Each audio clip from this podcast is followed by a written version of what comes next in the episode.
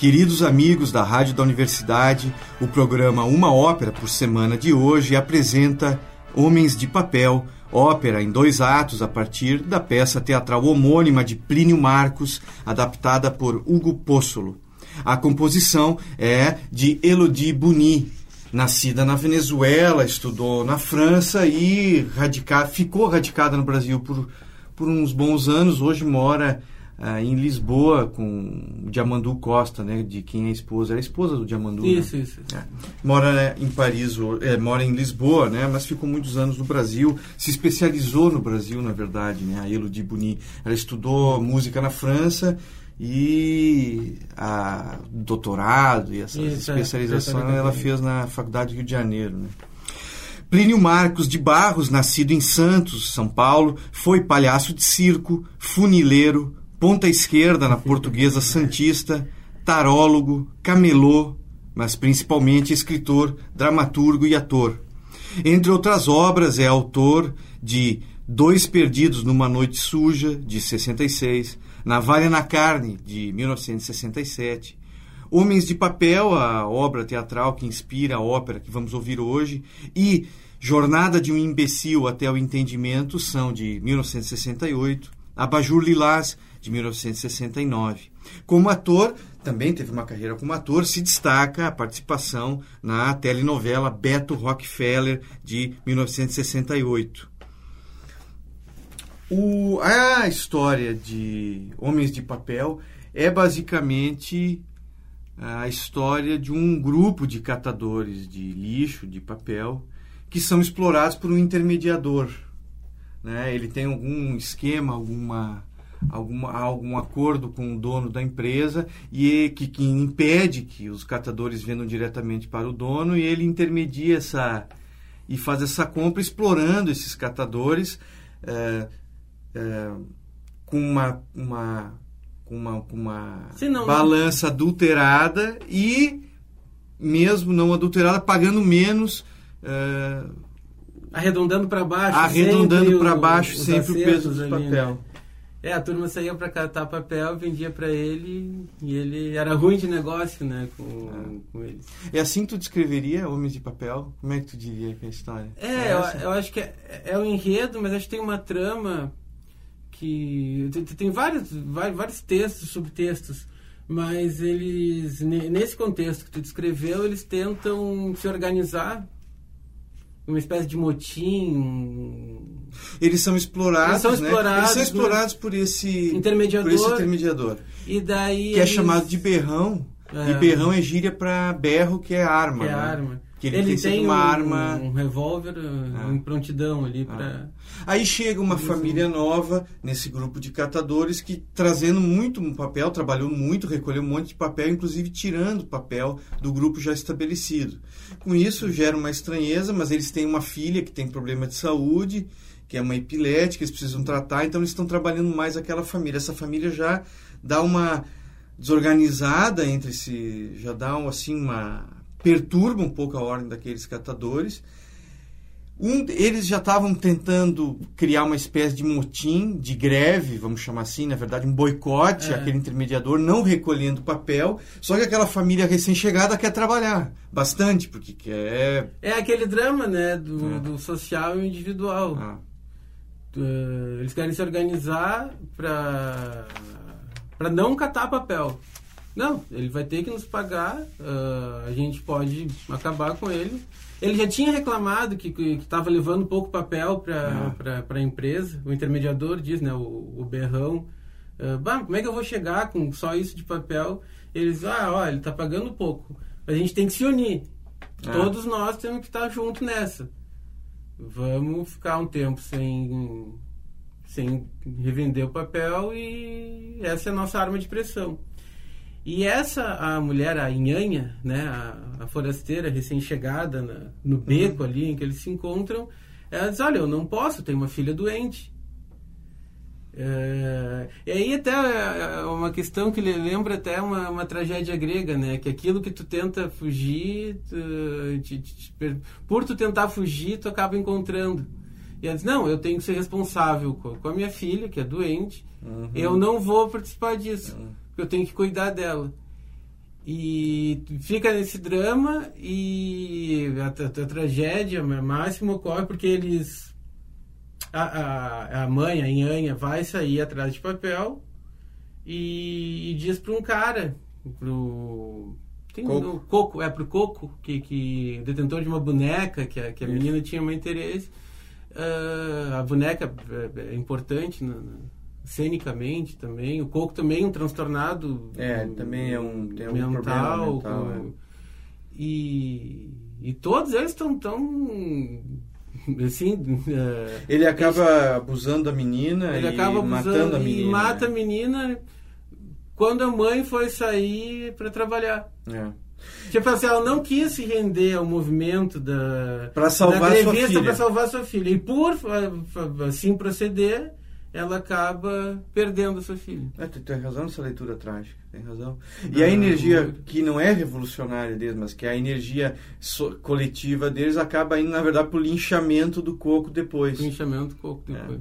Até o Oswaldo Mendes, que é um, um biógrafo do, do Plínio Marcos, ele coloca assim que eu achei muito interessante, porque não, não tem romantização dos personagens. Nenhum. É, é o seguinte, ó, não há solidariedade na miséria. É cada um por si e Deus por nenhum. É. E é exatamente assim, não tem nenhum tipo de, de, de romantismo É. quanto, quanto ao oprimido. Ele está numa situação ah, subhumana É. espiritualmente ah, a sinto- sintoniza com isso, é um egoísmo ah, atroz e eles estão submetidos a uma situação horrível, de alguma forma perpetuam aquilo, ah, bebem cachaça para tentar Pra esquecer. para esquecer, para tentar lidar com aquela Não, é feio, situação. sujo e malvados, assim, não tem uma... Não tem... Um, um, um, um marxista, um, um homem de esquerda diria que falta um, alguém para organizar um intelectual para É. direcionar essas energias potencialmente revolucionárias, mas não tem, né? Na, na visão do Plínio Marcos, tu tem uma... O que a única coisa que energiza, que galvaniza, são essas, esses, essas emoções mais instintivas, né? Porque Exato. aí tu tem o, o Coco abusa da menina, o grupo daí descobre isso, lincha o Coco, aí eles tentam se revoltar um pouco, mas o Berrão domina, os domina, eles sentem medo, eles mesmos dizem, ah, nós somos fracos mesmo. É. As mulheres se vendem por algum tipo de vantagem. Qualquer assim vantagem, né? possível, É. é um explorando o outro, né? Então o próprio Berrão também é um homem uma classe Também, média baixa, não é grande não, coisa, não mas um explora o outro, então é sempre uma pequena emulam também o comportamento do seu patrão, de quem os explora, né? Isso, isso, isso. É. É. Não, não tem nenhuma uma, visão de classe, de consciência. Não, nada disso existe. Realmente é, é uma barbárie, assim, né? É, de uma crueza, É. de um realismo. Lembra um pouco, de novo, né? Lembra um pouco o Curtiço, né? Um pouco aquele ambiente do Curtiço. Tem aquele cara que é o dono do Curtiço que é um- tem um pouquinho mais de dinheiro só, ele já É. acha que é... Sim, já- É, o cara com o revólver na cintura, porque é o É. capataz da, da turma ali. Tu sempre tem alguma com- coisa um pouquinho para negociar mais, né? O cara tem ou ele troca por sexo, ou troca por uma cachaça, ou troca por uma boneca. Sempre tem alguma coisinha, alguém tem uma coisinha a mais que consegue, é um pequeno poder a mais sobre o outro, né? Que o outro deseja. Exato. Não, uma tristeza. É, Facilmente manipuláveis É. por, por, por estarem nessa situação, por assim procederem tanto nessa situação também. É. Não, não vai ser difícil de acompanhar a peça em português, então essa é a descrição rápida da, da ópera. Dá para acompanhar, vai ser em língua portuguesa, quer dizer. E dá- uma linguagem vernacular, para dizer Bastante- o mínimo. É.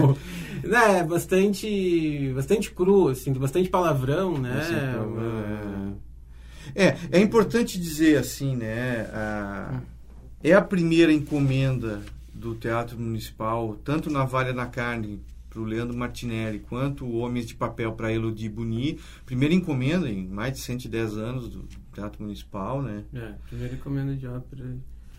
Estreou ano passado, né? Estreou ano passado, esperaram um pouco para estrear, né? Por causa da pandemia. Estreou, aí conseguiram estrear em, em abril de 2022. O, a música, é interessante observar que a primeira apresentação da peça Homens de Papel tinha a música do Gilberto Mendes. Ah, exato. Tinha música do Gilberto Mendes. Não, não tem gravação, eu não achei nada disso, de, de, não achei gravação. Agora achei gravação, dá para ouvir coisas do Ailton Escobar, que fez música para o balé Quebradas do Mundaréu, que na verdade era o Navalha na Carne é, que foi feito pelo Balé Estágio, pela Marika Gidari, Décio Otero, em 75, por aí. Quebradas do Mundaréu, na verdade, era um título de um disco e de um livro que o Plínio Marcos tinha feito eles usaram esse título para disfarçar, não, não podiam adaptar mais a navalha na carne, já nos anos 70 não deu mais, conseguiram adaptar nos anos 60, mas não nos anos 70, no início. Aí fizeram o, o balé e tinha a música do Ailton Escobar, isso tu consegue encontrar algumas gravações. São novas, não são da época, mas tu, tu, tu consegue essa, ouvir. Até no Bandcamp eu consegui ouvir gravações, é bem... Agora, Gilberto Mendes, não. Ah, e, claro, agora a música foi pela Iludibuni, né? Que fazia músicas mais para violão, né? Quer dizer, música, fez música para violão, uhum. inclusive aqui a gente ouviu, né? Com Diamandu aqui no Teatro São, São Pedro, ouvi. Sim, ela sim, ela é bem presente. Da, é.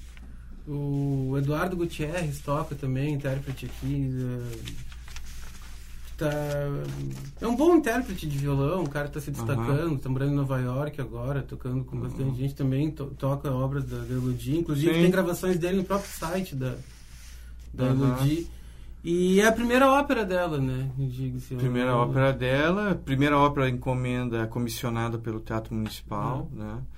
Eu, e o que, que tu achou? Eu achei muito legal, gostei muito, achei muito forte a, a ópera, né? Achei muito forte, assim.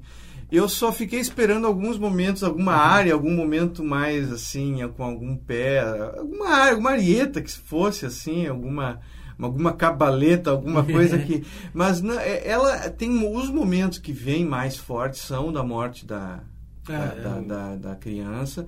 E no final o coro, né? O coro no final é legal, é, é, é bem. É, bem dramático. O coro, já, o coro dá essa dimensão trágica um pouco que tu comentou, né, Gabriel?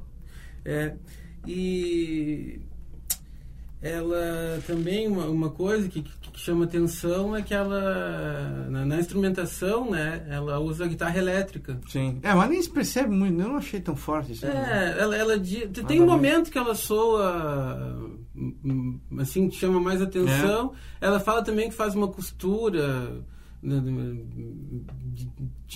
timbrística, assim, urbana, do submundo que remete a porque é uma peça urbana, né? Do, do, do, do submundo de, de, de, uma metrópole. É. Não necessariamente São Paulo, mas. É.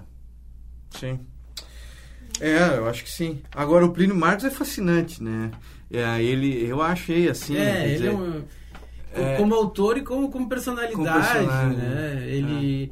É. Inclusive, ele vendia Uh, os livros dele ali na frente do Teatro Municipal. Ah. Ele era camelô de rua, assim. É. é. não sei como ele veria sua própria obra transformada em ópera assim tão formalmente, porque ele tem várias declarações em que ele se opõe à subvenção estatal, né? Não sei se tu chegou a ver. Tanto no Roda Viva quanto em outras é. entrevistas, ele se opõe à subvenção estatal. Ele diz que se tu é subvencionado pelo governo, tu está comprado, tu já não está fazendo uma obra uh, subversiva ou livre. Ele diz que isso compra a tua liberdade, isso não.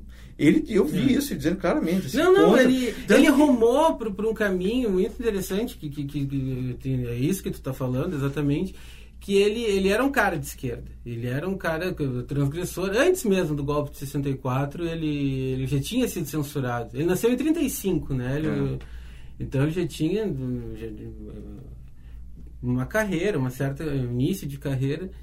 E, e, ele rompeu com a esquerda. Ele não é um cara de esquerda, ele não acredita muito no Estado. Ele, ele trilha um caminho mais uh, individual, assim, é, libertário individual. É, ele parece para mim quase um anarquista místico. Isso, exato. Um anarquista, místico. cristão, místico. Escreveu sobre místico, tem a Blavatsky. Blavatsky. Ele vivia com aquele bastão com uma cruz na ponta, tu observou que tava, pelo menos nos 80, 90, ele estava sempre com aquele, com aquele bastão com uma cruz na ponta. Ele se transformou. Ele se encantou com aquela, aquele lance de, de energia, imposição das mãos. ah, Não, um- ele uma fala- de mesmerismo tupiniquim. assim. Ele fala na entrevista, no, na, na entrevista pro, no, pro Roda Viva, ele diz assim que ele faz transferência de energia animal, que ele chama magnetização para ele essa transferência de energia material.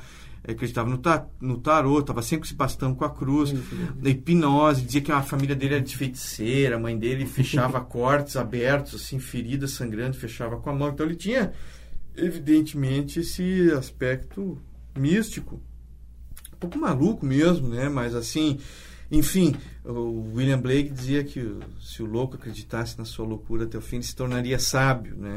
Então, nessa loucura, nessa coisa, de certa maneira, o Plínio Marcos eh, foi, assim, acho que um, esse anarquista individualista místico em que ele foi, acho que ele entendia, tinha uma conexão com essa com a Ralé, porque de certa maneira ele é um repórter da Ralé. Ele assim. é ralé, né? Ele, ele é ralé. É, mas aí que tá isso, eu acho que é um personagem que ele criou. Porque aí tu tem um Essa personagem. vida entre circo, estádio de futebol. Mas a família dele, o pai dele era bancário de interior, no- naquela época era alta, classe média alta.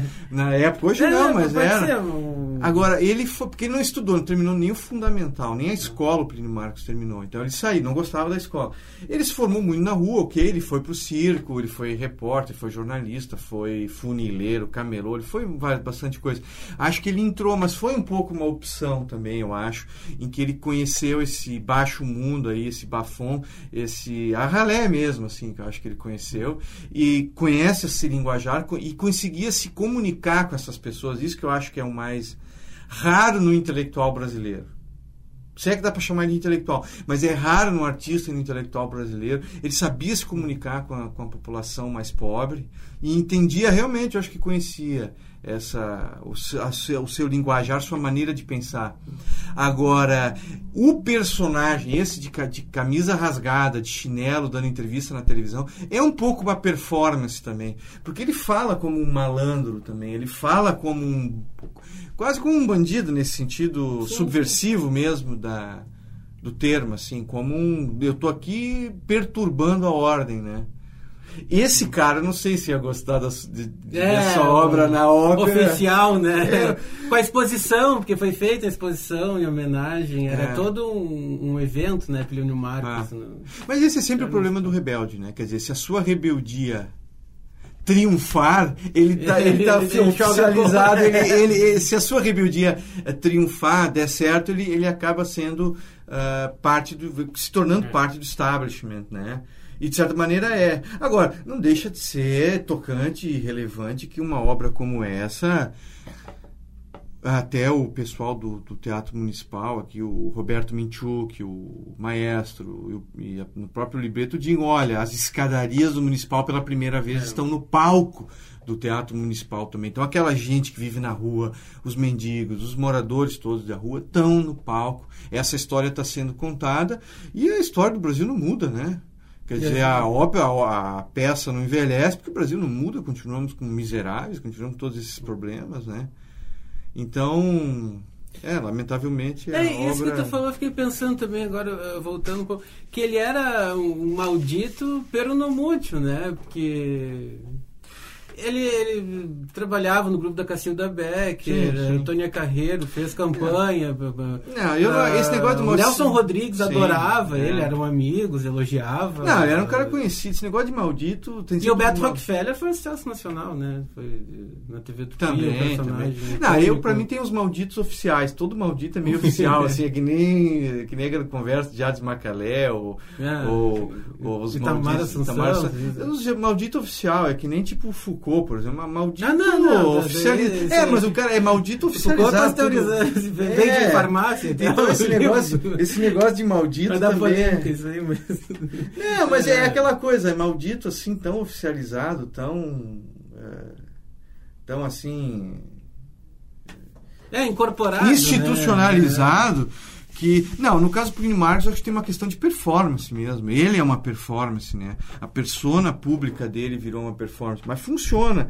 Acho que funciona. Acho que é teatro o tempo todo. Ele é moderno nesse sentido né? É.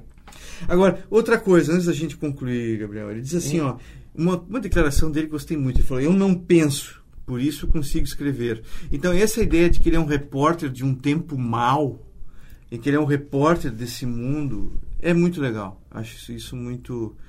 Uh, outra coisa dele, esse anarquismo místico dele, a, a religiosi, religiosidade é subversiva, a política não. Toda, É, toda, é, to- to- exato. toda política acaba fazendo com seus, seus compromissos, as suas. as- E a religiosidade é de foro íntimo. É de foro íntimo, é, é. é. Então-. Eu escrevo sobre prostitutas homossexuais gigolôs. Eu nunca fui puta, nem bicha, nem cafetão. Mas sei que tem gente desse naipe. E escrevo sobre eles. Percebe? Eu sou um repórter de um tempo mau. Relato as misérias humanas. Às vezes as grandezas. Plínio Marcos em Prisioneiro de uma Canção. É isso. Acho que essa... ah, essa ideia de que ele é um repórter de um tempo mau, né? é, é o que ele faz o tempo todo, né? Essa coisa também, ele fala também no, no, no, Roda Viva, pergunta, mas tu quer se ficar de... Tu gosta desse personagem de marginal, né? Tu faz questão de ser marginal. Ele falou, claro que eu faço. Eu não quero pertencer a essa sociedade. Isso é discurso de rebelde, assim, né? Mas, mas tudo bem. Acho que ele foi coerente, assim, com a sua... Ah, foi coerente com a sua ideologia, não... Ah, essa ideia de ser independente, de vender livro em porta de teatro, de vender livro na porta do municipal, de viver desse dinheiro, de ser um camelô da cultura. Também acho que ele foi coerente com isso, né? É. E foi. É, ele é um cara que transitou, né? Porque foi colunista da Folha de São Paulo. de- transitou, de- sim, trabalhou no Grupo Abril também. É, antes de, de, de a gente encerrar o papo, tem a, a Elodie Buni, ela Fala. escreveu um texto sobre, sobre a música, sobre a ópera que ela compôs, que que está no programa, inclusive, do, do Hum. Teatro Municipal. Eu queria ler uma parte pequena que ela fala, mais ou menos, que a gente já, já comentou. É, então, essas são as palavras da, da Elodie Bonina. Esta estética crua, própria de Plínio Marcos, é captada por mim musicalmente numa escrita complexa e numa textura or- orquestral, por vezes densa, e também com traços de escrita minimalista. Em termos de formação, escolhi integrar a guitarra elétrica no meio da orquestra, porque traz um timbre urbano e possibilita cores próprias do som elétrico e amplificado que a orquestra não consegue ter. Ela ressalta os momentos de tensão e de violência, mas também serve de cimento tímbrico e textural dentro da massa orquestral. A escrita musical não é assumidamente atonal ou tonal, mas sim transita entre esses polos, oferecendo, por vezes, rastro de uma escrita quase neobarroca ou neoclássica. A música está inteiramente a serviço da palavra, do clima psicológico e da ação dramática. Por consequência, o resultado é uma música emocionalmente muito carregada, como sugere a trama do libreto de Homens de Papel na sua quase integralidade. Uhum. É um pequeno excerto do texto que ela comentou, mas acho que é basicamente o que a gente tinha comentado. Ela é uma obra uh, de estrutura fragmentária que, que, que transita entre diversas linguagens com Sim. uma espécie de costura ali feita pela guitarra elétrica. Tímida, concordo, tímida. Não, não, não aparece muito guitarra como... Não, não, é legal, é, é boa música. é boa Não, a música é boa, eu música digo o papel boa, da né? guitarra. Sim, assim, não, não, não. não, vejo essa centralidade que ela escreve aí também. Né? Não, destaco também, acho que a morte da, da criança e o É. coro ao final. Isso que eu destacaria para os ouvintes, assim, acho que é muito, muito bonito. É a primeira encomenda, então, do Teatro Municipal de São Paulo. Foi encomendada na Valha na Carne ao Leandro Martinelli, Homens de Papel a Buni. Nós vamos ouvir Homens de Papel com música de Elodie Buni. Só queria chamar a atenção, tem uma parte também eh, eh, em que o Roberto Minchuk, o maestro, é, e diretor musical do Teatro Municipal de São Paulo, ele comenta, não pude deixar de achar engraçado, ele, na apresentação do libreto ele diz assim, ele está falando que tem palavrão, que é não sei o quê. Acreditamos que é papel do municipal trazer não só o que é belo, mas o que é relevante para a nossa geração, o que impacta a nossa história. Lembrando que óperas como La Traviata, de Giuseppe Verdi, e balés como A Sagração da Primavera, de Igor Stravinsky, também foram tão radicais como serão na Valha da Carne em Homens de Papel, foram vaiados nas suas épocas. Não, não, não é para é, tanto. É, daí não ele... é para tanto, Roberto Michuk, não é para tanto. Mas é, Oxalá entra, eu Oxalá, é. no, no cano, ah, sim. Assim, mas, Tomara. mas uh, acho que a primeira obra da Elodie, é. vamos colocar, grande é. compositora, tem ah, tudo ah, sim, sim. fazer uma carreira linda, mas é, não, consagração. Ele, acho que ele... Não, talvez a gente esteja enganado, os críticos daqui 200 anos digam, é. não, ele estava certo. Mas acho que é, um, é a pretensão é muito grande aqui, mas de qualquer maneira, é muito importante ver uma obra dessa, assim, no, uh, ela tem uma diálogo, é, a, a ópera permite experimentação mesmo de todo tipo, né? E a gente vê isso, quer dizer, se experimenta em encenação, se experimenta com texto, ela é muito viva a ópera, se vê é. isso, né? Então, esse, isso eles estão fazendo e fizeram de uma maneira muito brilhante filmando, transmitindo pela internet. Ah, não, maravilhoso o trabalho. É muito legal o trabalho. Aí tem que comemorar, que estão encomendando ah. obras, estão, ah. além de estrear, fazendo ah. todo... Não, é realmente, é assim, é... E executando com nível de excelência... Nível de... É. muito grande, é muito bonito, muito enternecedor mesmo, assim. É. Mas fica o aviso, é uma obra que contém, assim, é, baixo calão, é uma obra em termos de baixo calão, tem palavrão, então Nada é obsceno, é bom lembrar, é a realidade, não são as palavras, né? Mas enfim, fica o aviso, né? Nós não temos um público infantil assim muito grande ouvindo, mas fica o aviso que. É, mas de qualquer maneira dá para acompanhar a peça, é muito legal. Vamos lá então. É, Rádio da Universidade, uma ópera por semana. Vamos apresentar Homens de Papel, ópera em dois atos a partir do texto de Plínio Marcos, composta a música por Elodie Buni. Orquestra Sinfônica Municipal de São Paulo, Roberto Minchuk, direção musical e regência, com Sebastião Teixeira no papel de Berrão, Rubens Medina, Chicão, Rafael Thomas, Tião, Elaine Moraes, Maria Vai, Eduardo Trindade, Pelado, Lídia Schaefer, Noca, Diógenes Gomes, Bichado, Keila de Moraes, Poquinha, Eduardo Góes, Giló, Fernando de Castro, Coco, Elaine Martorano, Yanha, Rafael Leone Frido, Larissa Alvarazzi, Gá.